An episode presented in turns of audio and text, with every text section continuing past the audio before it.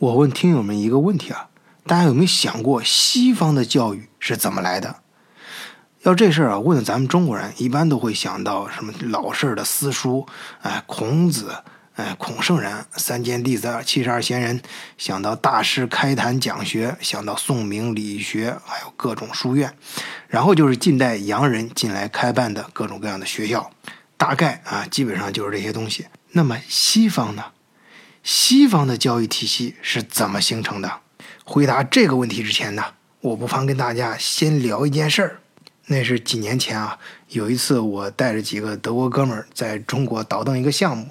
呃，也不知道当时我是怎么想的。我们当时在上海，我就带着他们去拜城隍庙啊，去里面烧香拜神。你你可以想象啊，那个那个场景啊，就是那几个金发碧眼那哥们儿，他们当然是有很多疑问呐。但是我给他们说，就是你别废话，拜就完了，而且还捶着胸口叮嘱他们一定要心诚啊。嗯，这个能增加咱们这项目成功的概率啊！当时在这个袅袅炊烟当中啊，啊，那个气氛他们大致也都能明白。不过最后啊，这个嗯，咱们有句话说这德国人脑袋方啊，最后他还是有一个问题，实在憋不住，一定要问，就是咱们听友啊，如果拜过上海的城隍庙的话，你一定知道啊，在那。大殿正面旁边啊有两个侧殿，哎，他们分别是关公，还有另外一个是文曲星，哎，这个叫一文一武嘛。这关公就代表着战神，哎，这个很好解释啊，跟他们一说就懂啊。但是另外一个文曲星，哎，这个怎么解释呢？我当时啊可是搜肠刮肚，穷尽了所有的德语单词儿，抓耳挠腮，用尽各种肢体语言，哎，但是还是怎么都没把这事儿。给他说清楚，原因呢，其实很简单，就是在西方的文明体系啊，实在是找不到啊，可以跟这个这个这个文曲星对应的这种标志性的人物。哎，听友们，你也可以自己琢磨一下啊，你总是能经常听到这西方的什么骑士精神呐、神学家呀，啊，你什么时候听说过有我们中国说的高考状元之类的事儿啊？那在德国的这个古代的体系里面，就更找不到相应的东西了啊！所以我怎么都跟他说不明白。那么德国的这个教育体系，就当今的这个德育体系是怎么冒出来的呢？它是怎么一步步发展到现在的呢？另外，咱们还有不少啊朋友说，中国的基础教育是最棒的，哎，西方的高等教育是最棒的，所以中国的基础教育加上西方的高等教育就在一块儿，哎，培训一个孩子，这是最完美的。哎，真的是这样吗？呃，今天呢，我就在群里面啊，也是不同的群啊，找不同的朋友啊，特别是在中国跟德国有着呃这些方面经历的不同的爸爸妈妈们，哎，谈了谈，哎，今天啊，我就跟大伙儿好好聊聊中德教育。换一个视角，也许世界大不一样。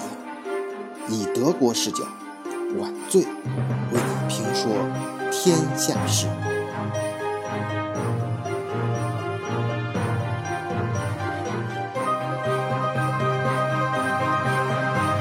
今天早上，一打开微信一看，哇，群里面又是刷刷的好多留言。哎，我往上翻，到底咋回事啊？哎，翻到头一看，原来是源自于一张图片啊。后来我在其他群里面也发现有这张图片。哎，我想是怎么回事啊？仔细看啊，上面写着：对待孩子，请懂得引导与尊重。眼下这个不可理喻的小孩，可能就是当初的你。哎再往下一看，哎，就全明白了。顶上写着“四月三十日国际不打小孩日”，这个节日我还真是第一次听说。不过在我们群里啊，那教育问题一向是最能引起大家热议的，那是大家最关心的问题。所以今天我们在群里就这话题讨论了一天，哎，中间也不乏很多有意思的观点。哎，我看这第一大段啊，主要是大家在。呃，对这个国内嗯作业太多，小孩作业太多这一点，呃，提出很多呃不太认同的看法。呃，你要说咱们老话说嘛，那熟能生巧这句话没错，孩子学啥东西也需要多练习，但是问题是有时候太机械、太僵化啊，就是为了练而练。哎，我看那个群里面一个叫欧阳的朋友啊，说了一个很有意思段子啊，就说所有的语文课老师都跟我说，最好吃的菜是妈妈做的。我觉得这是扯淡，一度我怀疑自己是不是有问题。后来结婚了，我老婆跟我说，我妈做的菜确实很难吃。哎，这个欧阳同学的段子，大家一听都明白什么意思啊？但是也有提出不同意见的，你像我们的艾米拉啊，就说想写好作文啊，背诵还是很重要的。哎，有时候甚至会用一些模板。他小时候就跟几个同学经常去新华书店里玩，哎，在那里经常翻字典啊，查一些东西，积累了很好的语感和丰富的词汇。哎，相对于国内孩子们的辛苦啊，Tracy 啊说出了他女儿出国后的经历。呃，我们的 Tracy 听友呢是在布达佩斯，他出国后，女儿从八年级开始上，非常用功学习，周末也不和同学玩。结果他的班主任找了个心理医生来和他聊天，老师们认为他学习的时间过多了。应该多和同学们玩儿。哎，随后我们的听友乱码哎，马上抛出来一篇文章，说英国政府投入四千一百万英镑，准备引进中国的数学教材。呃，群里在聊到这儿的时候，就开始，呃，更多的开始聊一些国外的啊小学，尤其小学教育啊，基础教育这一块跟中国的不一样的地方。这一段呢，我想给大家介绍一个听友，他的网名叫忘却与纪念。呃，他常年定居在德国，有两个孩子。下面就是他的语音。然后呢，我们家孩子现在正在上德国的中学，所以我就结合我们家孩子的情况，呃，谈谈我对德国教育呃体系的一些感受，然后让大家做个参考。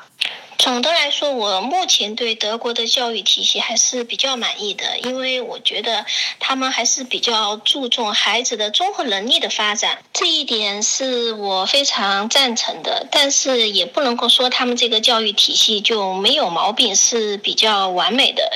因为他们这个体系最大的一个弊病就是老师的主观能动性太大了。因德国这个评分标准呢是，呃，每个州都不一样，因为它是完全自主的，是下放到每个州的一个自主权，就是教育考试的内容、评分的标准，甚至每一个学校学习的教材什么的都不一样。啊，所以说这就造成了他们一个很重要的问题，就是不统一性，没有一个统一的标准。你可能在柏林能够考到一分的孩子，到了呃拜仁州，就是他们教育程度比较高的那个州，可能连三分都拿不到。但是他们申请大学的时候，目前使用的都是同一个，就是说这个推荐书，也就是说你柏林的孩子拿到了一分，那么大学也承认他是一分。现在很多的，就是说教育，呃，包括家长呀，都意识到这个问题，所以他们正在寻求改革，也就很快可能会推出一个统一的一个考试标准。其实，所以说我觉得，呃，到底是中国的教育体制好，还是德国的教育体制好，这个是没有什么讨论性的。各有所长啊，所以说我觉得不能够完全抹杀掉中国教育体制那些优点啊。当然，我们今天主要是来谈就是德国啊教育体制呃的一些特点。呃，我就想说我们家孩子他们学校吧，因为他们学校现在的这个评分标准的话，就是呃非常主观的，也就是说老师有很大的权利，老师可以决定这个孩子得一分还是得三分。呃，为什么这么说呢？是因为我们家孩子吧，他考试他的书面成绩还是蛮不错的，就是说他的考试成绩能够达到一检，但是他上个学期最后拿回来的分数的话就不尽人意，就是一个二加。我们后来就问了一下，说是怎么会把这个分数降低了？既然他的考试成绩都是一检，后来老师在家长会上就跟我们说，说你们家孩子上课从不发言，然后这个是非常不好的，所以我们想就是说激励他发言，所以我们把他他的分数给降低了。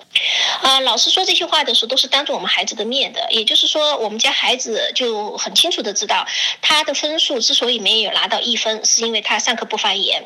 所以他这学期他就有了很大的一个改善。所以我觉得，从我个人来讲，我觉得其实我还是蛮赞成他们这个这个这个态度的，就是说，你虽然成绩考试考得好，但是你课堂上必须要跟着老师发言，因为我觉得作为老师来说，这是唯一一个有效，就是说评判你是不是。跟着我的思路在走的一个一个方式，你举手发言呢，你肯定是注意力在我这儿。如果你不举手发言，那我怎么来判判断你是在专心听讲呢？但是我说到这儿的话，可能有些听友就已经发现这中间的这个弊端了。也就是说，这个分数主观性太强，是完全掌握在老师手中的。老师说给多少就是给多少，因为他们的评分标准大概是就是最后的书面成绩，就是你考试卷面的成绩占百分之四十，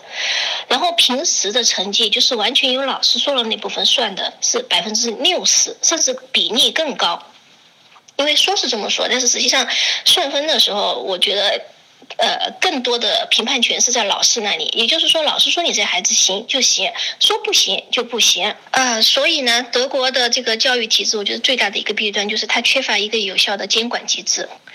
呃，就是它没有一个监督机构来评判这个老师，呃，是不是就是说公平公正的评价了这个孩子，而完全就取决于这个老师自己的职业修养。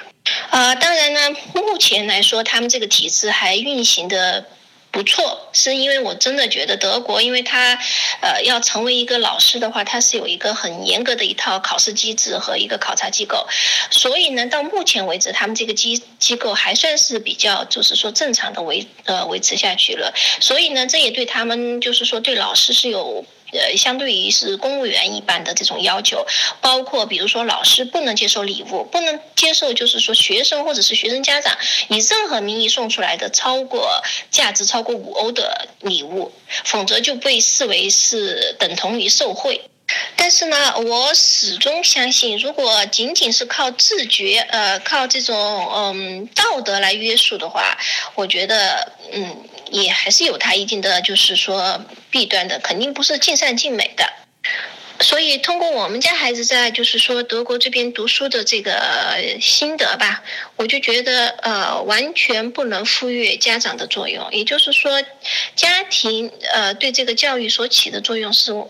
非常非常重要的，而且我觉得一个好的一个教育体制的话，实际上就是能够尽量的让学校和家庭这种沟通比较良好，然后共同的去发掘孩子身上的一些能力，培养孩子身上的这些能力。像日本有一个作家叫坂本信太郎，他曾经说过有一句话，就是说，哎，我一想到身为父母居然不需要通过任何考试，就觉得非常的可怕。但是实际上，我有些时候在想说，如果能够通过某种考试取得某种认证资格以后就成为父母的话，也不是一件什么坏事。至少我可以知道，我身为父母以后我可以做什么，我能做什么。而现在的话，我觉得我们就完全是凭着自己的一些理解结合我们从我们父辈那儿得到的一些呃经验教训，然后瞎子摸象一样的教育我们自己的孩子。所以我今天在这儿，所以所说的都全是我自己的一些心得感受啊，就是我说出来，然后我自己也是在边教育我的孩子边总结，然后希望能够跟大家一起啊交流，然后做个参考。我就一直都觉得，现在培养孩子的能力比培养他的技能更重要。啊，就是说你不要去太在乎孩子是不是呃会读这首唐诗啦，他是不是会做这道题啦，他这次考试是不是考得很好了？我觉得这些都不重要。我觉得在培养孩子这个教育的过程当中，一定要训练他的能力，啊，训练他，比如说呃能够收拾自己的就是文具，能够做到条理分明的啊记笔记，呃，然后能够有效的使用嗯工具。去帮助自己寻找答案，比如说上网查书呀，去图书馆查资料啊，这些，我觉得在孩子的就是刚刚开始从小学到初中这个过程，绝对是呃远远超过他去考试考了一个高分数的重要性。啊，我自己不是一个军事迷，但是我觉得在谈到孩子这个教育问题上的时候，我一直都觉得，我觉得这个教育孩子真的就是一场战役。呃，所谓的战役，就是说，呃，这是一场非常漫长的、复杂的一个斗争过程。呃，你你想想，这个培养一个孩子成才，至少十几年吧，那真的是比抗日战争、八年抗战还要漫长呢。所以在这个过程当中，我觉得作为家长来说，一定要制定自己的目标，就是你立志希望你的孩子成为什么样的一个人，你定义人才的目标是什么。一旦确定了这个方向以后，就朝这个方向去培养，不要中途改变。啊，就拿我自己呃举例子来说，我希望我们家孩子成为一个善良、快乐的人。因为我觉得善良是一个非常重要的品质，只有一个善良的。人才会有幸福的人生。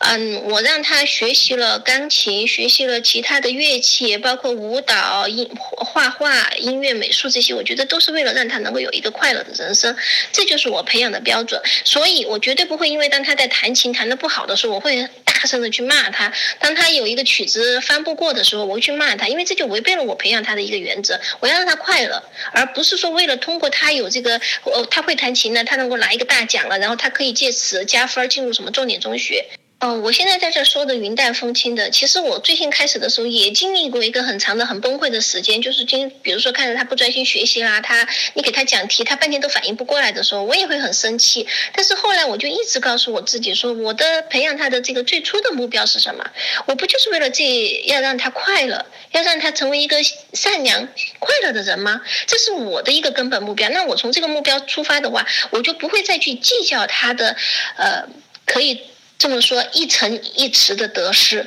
就说我不会再在意他这一次考试是不是考得很糟糕了，他这道题是不是会做得好了，我不知不觉的我就会放下我心中的焦虑了。所以说我说到这儿就是觉得，我就觉得对孩子的培养很重要的就是一个能力的培养，不仅仅是考一个好分数，而是他有没有解决办法的能力，他有没有能够控制自己的能力，这些是更重要的，他有没有生活自理的能力。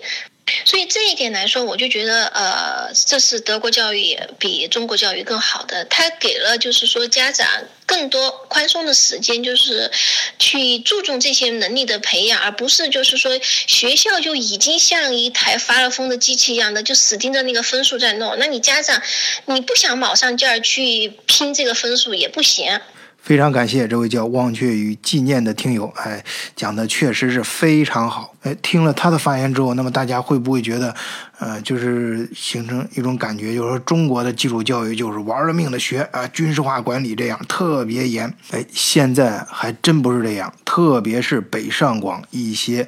教育资源非常好的学校。哎，咱不妨听一听另一位叫朱棣的听友的留言。你看北京的这个公立学校，呃，它也非常注重现在目前国际上流行的 IB 教育，就是呃解决孩子如何解决问题的能力、团队合作能力啊，包括演讲能力，呃，包括什么呃音乐素养，每个孩子要学会一门乐器啊，这些其实在中国公立呃小学都是有的。我们还就学了扬琴，而这完全在学校是这是民乐，因为。啊，他的小学就是啊，北京小学就是北京也算是非常好的小学，他们的民乐团呃呃也是这个比较出名的，所以说他们为了弘扬中国的这个民乐教育，就是说每个孩子掌握掌握一门这个民族乐器，然后包括我女儿学京剧。就是中国传统文化，所有的中国传统文化，每个孩子要掌握。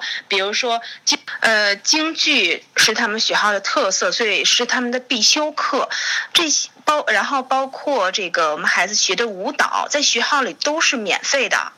重点是都是免费的，然后呢，呃，他们都是请的中央音乐学院的老师，或者是中央戏曲学院的老师教授，就是呃，好，还有包括就是啊一些名家到学校里做一些演讲，让小孩子从小就能够得到这些啊呃熏陶，嗯，其实。呃，还有更优秀的学校啊！我我身边有一些朋友，他们上的什么，呃，北京什么实验小学校。那么从小学，因为有条件嘛，都有游泳池，然后每个孩子都要学会游泳。啊，而且是四种泳姿都要会，而我们孩子是自己花钱在外面请的教练学的。呃，当然这里必须强调一下，这也是我们的听友常先生强调的啊，这北上广的教育自联，那绝对不是说中国的平均水平，这是有原因的。哎，我们朱棣对这个问题解释的也非常好。大家讨论的好激烈啊！那个教育这个话题太大了，因为我在公立学校又呃那个当过老师，然后又去私立学校做过老师，然后一六年的时候，因为我在西班牙还。就是在一个 IB School，也是个私立贵族学校，说是当地非常好的一所学校，当了半年的老师，教授中文。哎呀，所以说我有这样的比较以后，我真的感觉，呃，当然我后来还在英国、美国都参观过他们的一些中小学啊，中小学教育，就是有了这个比较以后，我认为中国公立学校的这个教育，特别是呃目前中小学基础是非常扎实的。而且非常系统，更重要的是对孩子来说，公立学校的这个中国的公立学校教育，这个师资是非常稳定的。呃，特别是北京，就是好多大学生为了这个北京户口，所以说就像刚才有群友说的，要把这个呃，就是博士啊、硕士，不管什么名校毕业的，都愿意来北京，他当一个老师，实际上他是为了取得北京户口。一份稳定的、能够待在北京的一个身份。哎，通过朱迪的介绍，大家应该可以感觉到啊，虽然说北京不能代表中国的平均水平，但是能够感觉到中国已经有或者说越来越多的学校开始注重一些新的教育手段和教育方法啊，并不是像大家呃印象中那样就是一成不变的啊那种军事化非常严格的那种方法，而与此相对应的呢。国外的教育啊，国外的这个中学教育和基础教育也不是像中国想象的，哎，都是那种放养式的。哎，我们的听友啊，西西同学，他的侄女啊，正好是在上一个国际学校，是是国外，在国外上中学，然后呃回来做交换生，跟他生活了一年，他有了一个比较呃深刻、比较切身的一个体会，正好跟大家也分享一下国外的高中。十一年级。嗯，相当于国内高二，然后呢，他呢跟我住了一年，哦，我看到他的学习状况真的是把我震惊了，以为他们这种学校应该是。感觉国内会觉得他们的高中比较水，其实他们真的是不水啊。他们可能没有某一个某一次测试可以让你嗯决定你所有的东西，但是他们的那种平常的那种 quiz，这种各种各样的那种测验，简直是多到令人发指的地步。比如说一堂课，哦，一门课这个礼拜上两节，你这节课学完了以后，其实老师很多时候是让你就是讲的一些东西也不多，然后有的是让你自学。好，到了如果下一堂课之前，嗯，你没有做好准备，那下一堂课很可能就是一个考呃一个考试，然后这个这些所有的这些平常的这些考试，全是要算你 GPA 的。那这个所有的这些 GPA 最终可能，嗯，会占你那个总体的升大学的比例是多少？百分之六十还是什么？然后最后还有省考，还有老师的推荐信，其实非常非常忙。嗯，他经常就是，比如说他回来，嗯，八点九点，然后开始睡觉，然后睡到两点钟开始起来做作业，嗯，或者复习，因为要应对下一次的考试，还有各种样的那种社会实践，他们有实习时间，你实习时间不够是不行的，你自己要找，呃，平常要找实习时间，然后那个，呃，寒暑假也要自己找实习时间，你要修满这些时间。然后他那他们有一些那种就是小组作业，小组作业也要一起做，嗯，因为小组作业他也是算你平常的那些 GPA 的。然后我觉得他真的是好苦好苦，不过呢，他就是他可能是想为了为了做一个好学生吧，嗯，今年高三了，他的 GPA 是九十四分。他们很多同学，有的同学嗯学体育，有的同学有艺术特长。反正他是这么跟我讲的。他说：“小姨，我什么特长也没有，如果学习再不好，那我就完蛋了。”所以他就就一点就是拼命学习。嗯，我觉得任何不管是美国啊、加拿大还是欧洲啊，你要是想要在学校里面做一个。比较稍微出类拔萃一点的学生，你不可能就是让你就这么很自由自在的玩，你不付出，我觉得应该不太可能吧。哎，这几段留言都非常的有代表性啊，啊，当然还有很多啊，就是包括文字留言和语音留言，我就不在这里一一放了，也不在这里一一转述了啊。哎，我还是回归到今天我想表达的这个主题上来啊，回到我们节目最开始我跟大伙聊的，就是我拉着那几个德国哥们儿在城隍庙里烧香那件事儿，而且到最后我是很难给他解释清楚什么叫文曲星啊，为什么要拜文曲星。哎，这不像关公啊，在西方文明里面很容易找到一个，呃，类似这样的战神，啊，给他一比较，他就知道怎么回事了。可是文曲星呢，我总不能跟他说智慧女神吧？啊，雅典娜什么的这种，啊，尤其是我跟他说这考试前都要去拜一拜这个文曲星，所以这文曲星啊，就是考试特别牛的人，他能保佑你考状元。可是德国古代根本就没这茬子事儿，哎，这怎么办呢？我就我就思前想后啊，啊，我觉得最接近的可能就是神学了。你看啊，那个斯汤达写过一本小说，就叫《红与黑》啊。当然，它是象征这个西方社会怎么能够跨阶层的往上爬，哎，屌丝逆袭的两个专用通道啊。以红色为象征的军队和以黑色为象征的教会，哎，这就是一文一武嘛。啊，就是我们中国那个军队和科技考试、呃科举考试啊。顺便说一下，这个。按照我刚才表达那个顺序啊，应该说是一武一文，啊，呃，说军队和科举嘛。但你要这么说，肯定觉得特别不顺嘛。一般我们都是说一文一武，文武双全，哎，都是把文排在前面。呃，这个呢，以后咱们有空再详细聊啊。啊，总之说到西方的教育体系，我觉得最早怎么都得从教会开始说。早些时候啊，圣经。呃，都是被这个大铁锁锁在这个教堂里面的，普通人甚至都没有认字儿的机会。所以啊，我认为后来这马丁路德啊写德语版的圣经和格林兄弟写格林童话，与其说是他们在加强了德国人的精神信仰和丰富了娱乐生活，倒不如说啊，他们是普及了对德国老百姓的基础教育。哎，我不知道听友们对德国大学比较感兴趣的，往往能听到这种说法啊，就是啊，一整这欧洲大学就是有三四百年的历史啊，听上去很酷啊啊！你去往根儿上往回看啊，它基本上啊，最初的时候都是神学院起家的。哎，其实咱平心而论啊，就现在咱们知道的很多学科，它最早。都是从那神学里面分出来的，要不然你像那个布鲁诺，他也不会被当成叛徒给烧死嘛。哎，那就说明他学的学科最早是源自于神学啊，他是属于教会里面的人，在那个宗教体系里面先学的东西。那么德国的大学和现代它这个教育体系到底是怎么发展过来的呢？要回答这个问题啊，就不能不提到一所德国大学。这就是洪堡大学，哎，如果有听友在德国留过学的话，我想问你一个问题啊，你有没有感觉到这洪堡大学在德国是个很神奇的存在？哎，你没到德国的时候可能都听说过他，但是在德国第一轮评选精英大学的时候，居然没选上他。当时你要知道，那洪堡大学的校长气得差点没辞职。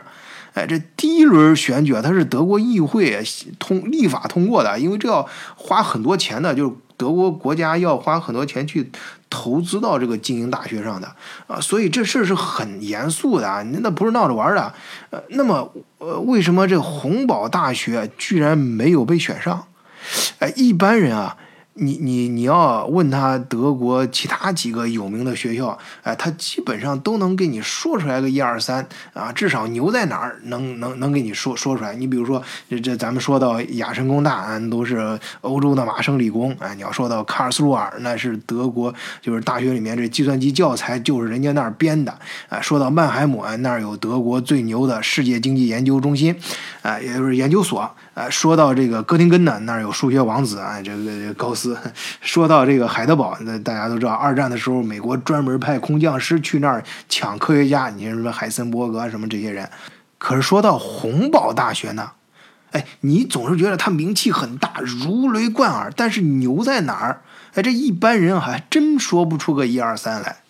哎，今天啊，嘿，咱们德国视角的听友。哎，我得好好跟你说一遍啊，你可记住了，不然以后你又别别别说是咱德国视角的听友啊。这洪堡大学的牛之处啊，它牛在哪儿？它它呀，就是当代所有现代高等学府的老祖宗。咱们一说到先进的教育啊，你就知道哈佛、耶鲁、普林斯顿、加州理工。哎，那咱们今天刨根问底、正本清源啊，这些美国引以为傲的大学，其大学的建制和教育理念都源自于德国。更明确的说，是源自于德国的洪堡大学。因为啊，从洪堡大学开始，就像上面咱们说的宗教那一套东西啊，大学才彻底的脱离了宗教，明确的提出了科研与教学并重的教学思想，然后在大学里面建立各个分院啊，进行各个学科的划分，就是说把科学独立出来啊，不是作为宗教的一个附属。要不然呢？估计你现在要去哈佛、耶鲁、什么普林斯顿读书的时候，那估计你得先念一年经啊，然后做一年祷告，哎，才能够正式的去上课。据说当年这德意志皇帝啊，哎，就是号称神圣罗马帝国的那个皇帝啊，这一这这这这这个。梗咱以后慢慢说，啊，就是就是他们，反正被拿破仑当年打的是一败涂地，哎，据说是只剩下易北河畔的老祖坟那片地儿了。当时的德意志皇帝啊，他真是没钱了，但硬是哎咬紧牙关，勒紧裤腰带给洪堡搞教育。把最后的那个家底儿，就是王子住的那个宫殿给腾出来，作为大学的教室，才有了洪堡大学。所以啊，你现在去柏林旅游的时候，如果走到博物馆岛，呃，还没过桥那时候，你会看到那个洪堡大学，觉得特别气派。哎，那当然气派啊！那最初是皇家的宫殿，是王子宫，哎，它当然就很气质非凡。哎，那个时候，人家洪堡就把这个洪堡大学，哎的存在的意义，哎，以及它的定义以及它的功能，要干什么事儿，给你说好了。啊，办大学就是为了干嘛的？啊，整个德国的教育体系啊，也由此被重新梳理出来。再往后啊，这说的就。呃，更深的话题，我们不便在平台上讲太多啊啊！欢迎听友们加入德国视角的听友群，咱们群里可以接着聊。入群的办法，请看节目的介绍。谢谢，再见。